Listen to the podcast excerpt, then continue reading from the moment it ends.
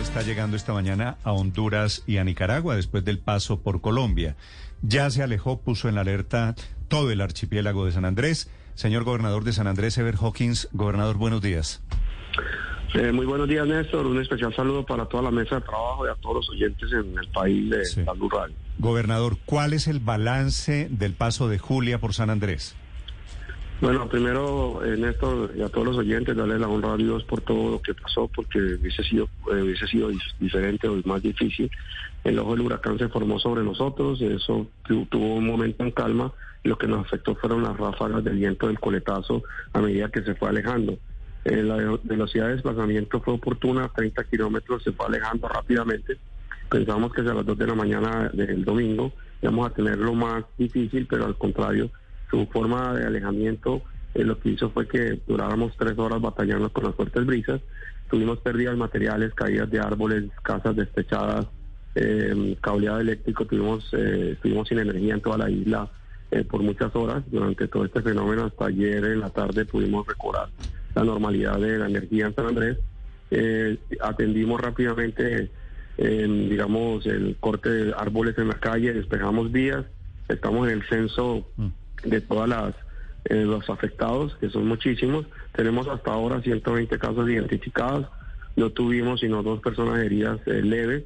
No tuvimos eh, heridos graves ni tampoco fallecidos, gracias a Dios. las medidas en los decretos 006 y, 00, y 0607 nos ayudó en la evacuación del sur. Pues esas medidas hoy pues tienen sanos y salvos a la población y las pérdidas materiales están siendo atendidas desde ayer en el inventario del EDAN, del estudio de, análisis de necesidades. Gobernador. estamos terminando esta mañana. Esas 120 casas afectadas no quedaron destruidas. Vi algunas destechadas. ¿De qué magnitud estamos hablando los daños a diferencia del, del huracán Iota de hace tres años? No, las, afectaciones fueron no fueron graves. Fueron afectaciones de casas sin, sin techo, eh, dos caídas de árboles eh, sobre dos casas que sí tuvieron daño estructural, que ya están siendo atendidas también eh, pero en general el balance, puedo decir, pues eh, pudo ser un peor, ya eso es más fácil atender, ahora estamos organizando la forma como vamos a atender, inmediatamente toda la recuperación de estas casas con ayuda del gobierno. Gobernador, el presidente Gustavo Petro estuvo ayer en la isla, en San Andrés, y dijo que la reconstrucción, la reparación de esas casas, todo lo que tiene que hacerse a partir de ahora será de manera conjunta con la comunidad. ¿Ya tienen alguna propuesta de cómo se haría ese trabajo?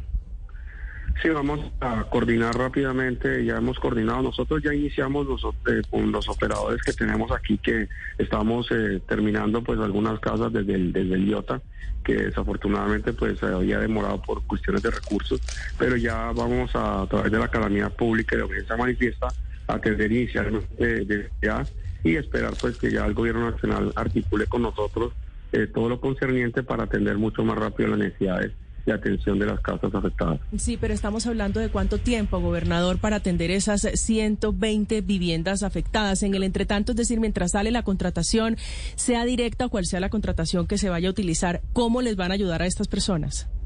Desde ya tenemos un operador desde ayer atendiendo las casas en San Luis, que fueron en la parte sur sureste afectadísimas desde ayer están siendo atendidos, pero hay que, hay que saber que en esto hay que hacer el estudio de, análisis de necesidades, hay que hacer la caracterización, son de recursos públicos y nos toca pues tenerlo ahí.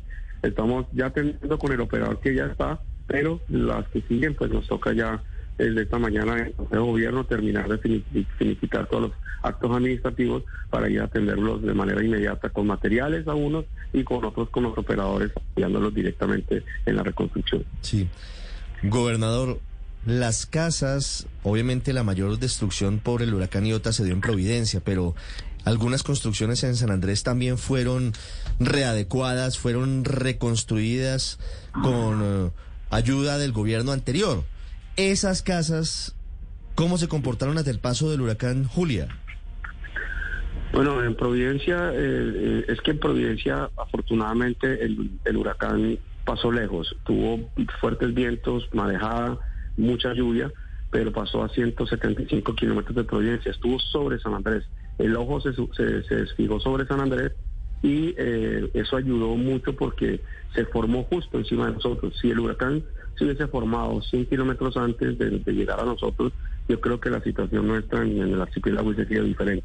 Acá en San Andrés fue donde sufrimos más afectaciones, pero podemos decir dos casas que sufrieron la caída de árboles directos sobre esta estructura y el resto de casas son desechadas. Entonces eso es lo que vamos a atender de manera inmediata, pero a comparación de un huracán categoría 5 y esto, pues las dimensiones son diferentes. Gracias a Dios fue así y, pues fue un total milagro que pasara así porque no me imaginaría en San Andrés con totalmente con... Mm. con un desastre de otra magnitud. Gobernador, sé que sé que es pronto, sé que es temprano, pero ya hay una proyección de cuánto cuesta arreglar los daños causados por Julia. No, eso eso sale del estudio de necesidad y la caracterización, más sin embargo ya hay un operador que estaba atendiendo algunos techos desde, desde el huracán pasado eh, pues, que tenían afectaciones y ese operador pues ya lo dispusimos dándole prioridad inicialmente a, esta situación. Vamos a crear unos 30 eh, frentes de trabajo para que atiendan todas las zonas de la isla y así atender rápidamente la situación de emergencia, sobre todo los daños materiales que tienen muchas casas. Sí, gobernador, a propósito de la mano de obra local que se pretende contratar para reparar estas viviendas, ¿tiene en este momento la isla la capacidad de asumir la reconstrucción? Se lo pregunto porque el antecedente reciente de IOTA era que no. Sí, en San Andrés hay bastantes personas, ya con lo que pasó hay solidaridad, hay personas dispuestas a, apoyar. Eh, esto pues va a generar una dinámica importante porque en los, en los barrios vamos a utilizar a las juntas de acción comunal para que nos ayuden, lideren. Hay mucha mucho albañil acá, mucho maestro de obra, muchas personas que han trabajado en construcción y queremos disponerlas para que nos ayuden rápidamente mm. en esa, digamos, en esa reconstrucción, eh, o por lo menos en esa adecuación de esas viviendas que fueron afectadas, que fueron muchas desechadas y estamos cambiando esa caracterización para atender como necesario lo más rápido posible. Pero desde ayer eh, estamos atendiendo con ese operador las casas del sureste de San Luis al sur y creo que vamos en el transcurso del día a hacer esta evaluación y seguir en la caracterización para tenerlo rápidamente. Gobernador Hawkins, una pregunta final. Las casas, las reconstruidas por el paso de Iota, ¿Las nuevas pasaron la prueba del nuevo huracán? En Providencia hubo unas afectaciones, pues no fueron tan, tan complicadas, pues es lógico, hay unas que están en proceso de construcción. la evaluación se va a dar ahorita la delegación que va a Providencia acompañar al alcalde para tener una certeza, pero lo afortunado con lo de Providencia fue que el huracán pasó a 170 kilómetros de distancia de Providencia, estuvo sobre San Andrés y se formó aquí, gracias a Dios, porque eh, eh, se fue muy rápido, la velocidad de desplazamiento fue de 30 kilómetros por hora, pensábamos que íbamos a durar seis horas batallando con vientos y no duramos sino tres horas. Bueno, afortunadamente en esta oportunidad de años relativamente menores. Gobernador Hawkins, muchas gracias por acompañarnos esta muchas mañana. Muchas gracias, Néstor, a ti, a tu mesa de trabajo, a honra y la gloria será para Dios. Muchas gracias a todo el, país por sus oraciones y a todos los medios de comunicación, especialmente ustedes que estuvieron muy pendientes. Esto San Andrés en La Guajira fue un poquito diferente. En La Guajira resultaron afectados tres, tres municipios muy gravemente producto del paso de este huracán, que son Riohacha, Manaure, Albania, bueno, cuatro en realidad, incluyendo Auribia, que sintió el rigor del paso de este huracán Julia, con las lluvias, con los árboles, con las inundaciones. Señor alcalde Bonifacio Enrique, desde Uribia, en La Guajira, alcalde, buenos días. Muy buenos días, Néstor. Buenos días a toda la audiencia de Mañanas Blue. Un saludo especial a todos. Alcalde, ¿cómo está, cómo amanece Uribia esta mañana?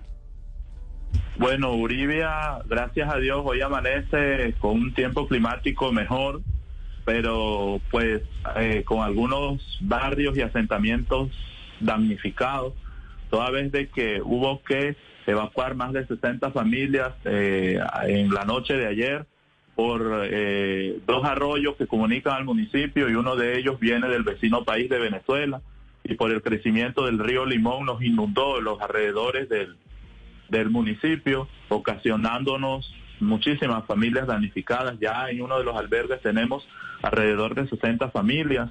Eh, en la Alta Guajira, pues hasta el día de ayer estaba lloviendo. Han pasado tres días después del huracán, del huracán Julia dejándonos muchísimas afectaciones, daños materiales.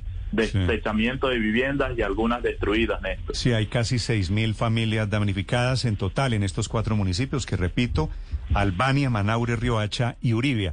Alcalde, ¿qué necesitan? Sí, hoy necesitamos la solidaridad de todo el país a, este departamento. Por supuesto, Uribia es un municipio de 8.200 kilómetros cuadrados, con más de 150.000 habitantes en área dispersa, 21 corregimientos. Hoy tenemos incomunicado toda la Alta Guajira vía terrestre por las condiciones climáticas, eh, vía eh, aérea también está incomunicada y vía marítima. Se prevé que estas próximas horas pues podamos eh, con la Fuerza Naval ingresar a los territorios, pero no está nada claro.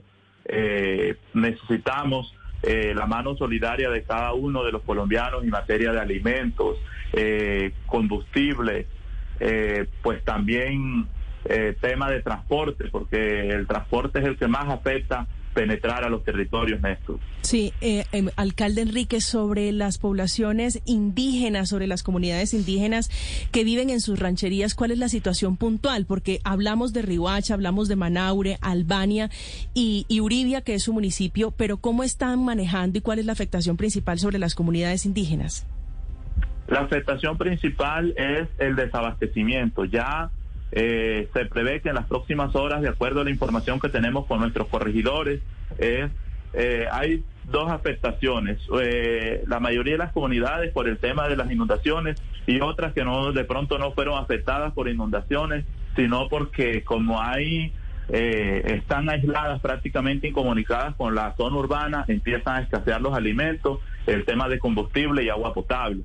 Entonces, en el, municipio de Uribia, realmente los corregimientos, o sea, la zona rural fue la más afectada por esta, por esta tormenta, por este huracán, y que hoy se encuentran totalmente aisladas. Es la situación del municipio de Uribia, con más de 2.500 familias ya eh, contabilizadas, pero eh, se prevé que doble o triplique esta cifra toda vez de que hay corregimientos que por su difícil acceso no se ha podido contabilizar. ¿Cuántos damnificados serían en total si tenemos en cuenta eso que usted nos dice, alcalde, que hay zonas con las que no han podido comunicarse?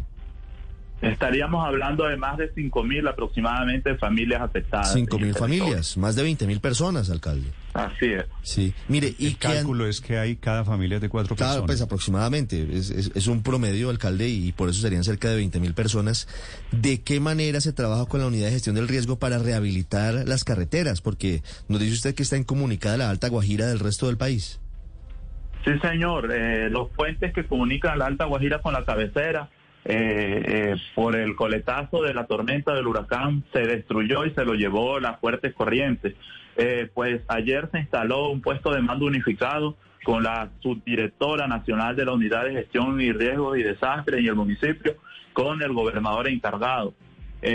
Pues inicialmente se viene hablando es de cómo llevar las ayudas a los corregimientos, pero además se va a articular con la llegada del señor presidente y esa va a ser una petición nuestra como alcalde de que la Unidad Nacional de Gestión de Riesgo eh, mire y evalúe cómo de inmediato reactivamos esta comunicación vía terrestre con la Alta Guajira para poder abastecer a mm. nuestros guayús que hoy están sufriendo de esta calamidad y por supuesto eh, empieza a escasear toda clase de alimentos. A propósito, Sí, alcalde, a propósito de eso, es diferente la estructura de una casa tradicional a una ranchería de esas allí en La Guajira, ¿verdad?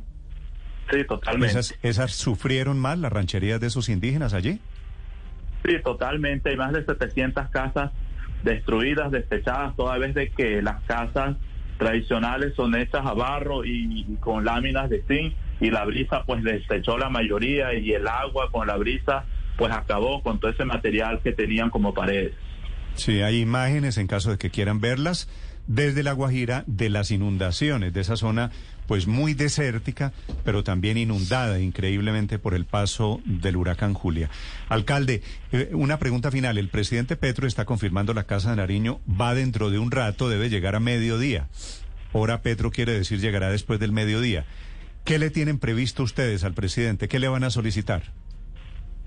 Sí, ya pues ayer eh, la Casa Militar confirmó pues la, asistencia del presidente, digamos que la avanzada, tenemos ya eh, todo un, una carta de peticiones para poder decirle al presidente. Eh, la petición principal, Néstor, es que empecemos a darle solución a los problemas estructurales. El caso, por ejemplo, de Uribia, zona urbana, tiene dos arroyos que realmente vienen cuando llueve muchísimo el Alta Guajira y en la zona de Venezuela, como pasó ayer, inunda totalmente el, el municipio debido a, a una necesidad de inversión que tenemos y ya el proyecto pues fue radicado hace más de un año en la Unidad Nacional de Gestión de Riesgos y Desastres para poder canalizar estos arroyos hasta el mar Caribe donde desemboca todos estos arroyos. Esa sería una solución definitiva de esta situación desde la forma técnica y eh, mirar con la, eh, la Fuerza Aérea Colombiana o, la, o el sistema pues de la Fuerza Pública para ver cómo eh, sobrevolamos el área y cómo llegamos a esos puntos más críticos para poder salvaguardarle la vida a toda una población mm. que hoy está necesitando abastecimiento de alimentos y medicamentos.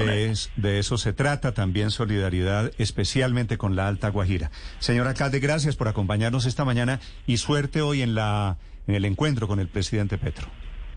Muchísimas gracias, Néstor. Muchísimas gracias a todas. Gracias a eh, usted. Un saludo para la gente de La Guajira. Es Bonifacio Enríquez, desde Uribia, en el norte de Colombia. Estás escuchando Blue Radio.